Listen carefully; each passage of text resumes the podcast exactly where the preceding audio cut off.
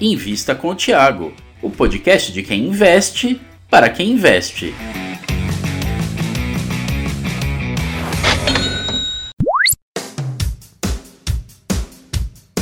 Olá, olá, investidor e futuro investidor. Eu sou Gustavo Groma.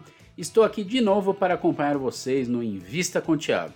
E hoje, Tiago Reis e Charles Wicks, o economista sincero, vão falar sobre a Via, a antiga Via Varejo, né? Querem saber tudo sobre a Via? Ouvido no fone e bora lá. Hoje eu tô aqui com um convidado ultra especial. Sou teu fã, cara. Fala Adoro aí. seus vídeos. Porra! Quem é você? Que isso? Eu apareci aqui, né? Tava andando, tava andando via porta aberta, entrei pra falar aqui. Fala aí, pra quem não te Fala conhece. galera, pra quem não me conhece, Charles Mendlovics ou Charles Vix, também conhecido como Economista Sincero. Me sigam aí nas redes, eu vou colocar o link aqui embaixo. Legal, e hoje a gente vai falar sobre Via Varejo, uma ação que você gosta, certo? E eu prefiro me expor ao e-commerce de outra forma, eu vou falar aqui. Bom, Charles, o que, que te atrai aí na, na Via Varejo, né? Mudou de nome aí? VAA3. Continuo chamando de via varejo. Tá bom. Ah, agora é só Via, né? Só via, não, não entendi isso, não entendi isso. Não entendi. Talvez para economizar ali no- no- na fachada, tudo, botaram só. Mas todo mundo chama de via varejo, né? A gente continua chamando de via varejo. O que, que te atrai nessa empresa? Cara, na realidade, ela começou a me chamar atenção no passado. Eu sempre fui cliente da, da Casas Bahia, porque muita gente, aliás, não sabe, ah, via varejo, via varejo, Casas Bahia, ponto frio, tá? Eu fui cliente, uma empresa que ficou largada, não sei se você lembra desse tempo, largada, totalmente largada, tá? Você chegava lá e fazia o crediário nas casas Fazia os- Bahia. comprei muito no boletinho, comprei aparelho de fax na- nas- no ponto frio, não nas Casas Seu Bahia. sonho era um aparelho- crediário nas casas nas Bahia? casas Bahia, eu tive carnezinho lá. E aí o que acontece? Ficou uma merda a gestão, mas muito ruim mesmo, tá? Em 2019, teve a venda, voltou pro controle da família, porque o que, que aconteceu com a, com a Via Varejo? Um caso clássico de empresa que fazia parte de um grupo e o grupo começou a não ligar para a empresa, não ligar. Nível, pessoal, de chegar na loja, não ter ar-condicionado, cadeira quebrada, vendedor é, reclamando, um negócio assim, tá louco. A empresa ficou abandonada. Quando começaram a ventilar a possibilidade de voltar para os antigos donos da empresa, a família que fundou, com todos os problemas que a empresa já teve, era muito melhor do que a gestão anterior, né? O que, que aconteceu? Comecei a olhar a empresa, achei que tinha valor ali que podia ser destravado com retorno, com cuidado. Fiquei de olho, investi um pedaço do meu capital. Aí fica uma, um alerta para o pessoal até. Não é porque eu acho que um case vai ser bom que eu vou chegar e botar 50% do meu, do meu patrimônio. Tá? Então coloquei um pedaço. Realmente a empresa voltou para as mãos da família, que é a família Klein, os antigos acionistas, em junção com outras pessoas. E a primeira coisa que eles começaram a fazer foi exatamente isso. Me chamou a atenção na divulgação de resultado lá: troca de cadeira, conserto de ar-condicionado, fechamento de algumas lojas, abertura de outras lojas. Fora a questão que a empresa não sabia vender online. E, e você quer falar aí do online, né? Tipo, de, de um lado que eu achei bacana. Eu não tinha muito essa, essa visão, não. Também vou investir mais né, nessa área. O que, que acontece? A empresa começou a investir nisso. Veio a primeira Black Friday, que foi de 2019. A empresa vendeu mais de um bilhão. Ou seja, ela começou a entrar no digital, que é o grande mercado, e ter digital mais loja física é um negócio interessante. Só para vocês entenderem, depois eu pesquiso o número exato para passar para vocês, mas é o seguinte: quando uma loja física abre numa cidade, o online naquela região vende mais, porque o público tem uma percepção de credibilidade, a entrega fica mais facilitada. Então, assim, dentro do varejo nacional, eu estou até com um número aqui comparando, abri aqui no Status Invest, depois você pode comparar lá, por exemplo, PL da Magalu com a Via Varejo, é 10 vezes menor. Então, assim, para estar exposto no varejo brasileiro, e eu gosto do varejo em parte, apesar de que eu também vivenciei o fechamento de lojas é, Mesbla, Mapping, Pernambucanas, Arapuã. Então, assim, é um segmento meio cemitério, se você não cuidar, tá? Então, assim, dentro do segmento de varejo nacional, eu acredito que a Via Varejo, a gente vai chamar de Via Varejo, ainda tem potencial para ganhar um pouquinho, para destravar ainda alguma coisa de valor. Mas com todas as ressalvas. Por isso que eu não tenho também um 20, 30% do meu patrimônio. Aliás, eu não tenho isso em nada, tá? Talvez nem em segmentos específicos. Então, eu acho que dentro do mercado ela tem algum potencial ainda, tá? É, bom, eu vou falar um pouco a minha opinião, é, não é nem tanto com relação à via varejo, é com relação a varejo, né? Agora via, né? Eu tô acostumado também a falar via varejo. Via varejo, via varejo.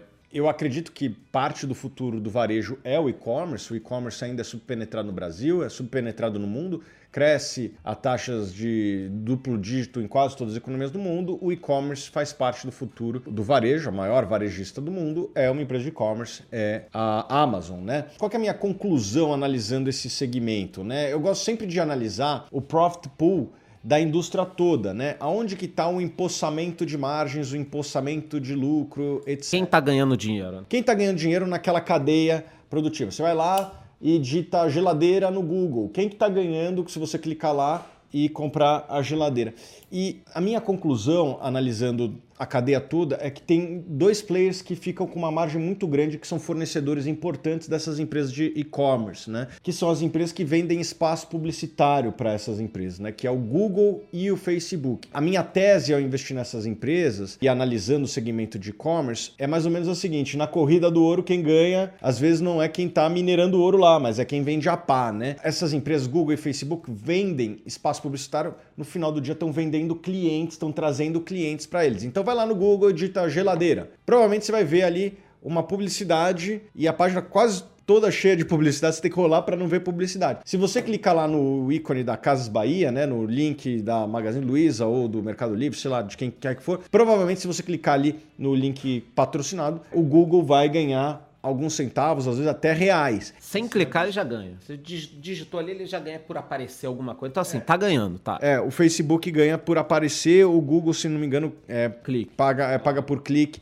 e tal. É, mas enfim, aparecer o clique é um, é um tipo de, de remuneração. Então, essas empresas não têm o estoque e elas têm quase que um duplo monopólio, né? Assim, o Google e o Facebook, eles disputam budget de publicidade? Sim. Só que quando o cara faz uso do Google, o usuário faz uso do Google, ele tá lá para buscar alguma coisa. Nas redes Facebook, não é só Facebook, né? Facebook, Instagram, Instagram WhatsApp, WhatsApp, óculos e tal. Ele tá lá, sei lá, pra, vendo novela, vai, entre aspas, né? Tá lá para dar uma desestressada do dia a dia. No Google ele tá buscando alguma coisa. Então, apesar dessas empresas, os anunciantes como é a, a Via que pode escolher, vou anunciar no Google ou no Facebook, no final do dia são usos diferentes. Então não são empresas que necessariamente competem uma com a outra, porque os fins não são os mesmos na hora que você está usando. E é, essas empresas, o Google e o Facebook, não têm o estoque está fora da guerra de preço do varejo, né? O varejo tem margens estruturalmente menores, né? A competição geralmente e é reduzindo, do preço. E reduzindo. E aqui, como a gente tem quase que um duplo monopólio, né? Não vou nem dizer um, um oligopólio, é um duplo monopólio. Esses caras conseguem ter um pricing power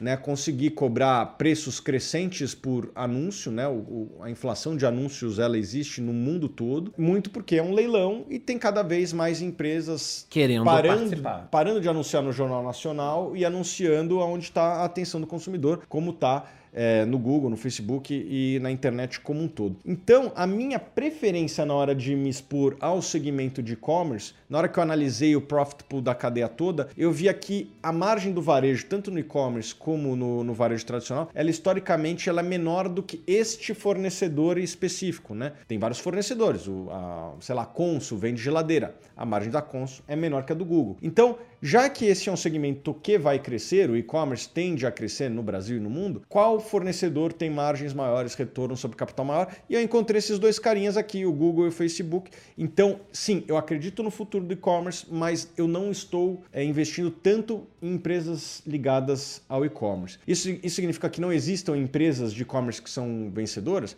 Não, olha aí, ó, Magazine Luiza subiu bem, Mercado Livre subiu bem. Eu acho que a relação risco-retorno na hora que você compra um Google e um Facebook, ela é uma relação muito saudável, porque são empresas que não estão nessa, nessa, vamos assim, nessa arena da, da competição, margem, tá. da margem. É, tem balanço sólido, cada uma dessas empresas aí, o Facebook deve ter uns 60 bi, o Google deve ter mais de 100 bilhões de dólares em caixa, então tem um balanço muito sólido e tem margens muito mais saudáveis e de certa forma crescem com, com o e-commerce. Se os e-commerce do mundo crescerem, crescerem, provavelmente eles vão, vão ter crescer. que anunciar mais. Então, me parece uma, uma chance de investir no segmento de e-commerce indiretamente, mas que é, você se beneficie. Então, eu sempre preferi investir em e-commerce através dessas duas empresas. Foi um bom negócio até hoje, né? Eu acho até que o Google nesse preço está um pouco caro, o Facebook me parece um pouco melhor. Nesse momento eu compraria mais Facebook do que Google, mas é, se cair um pouquinho a ação do Google, eu estaria disposto a comprar. Então essa é a minha visão. Se você acredita no futuro de um setor, não necessariamente você precisa comprar as empresas daquele setor. Você pode comprar o fornecedor. Os fornecedores daquele setor. Ah, eu acredito que as pessoas vão usar mais, sei lá,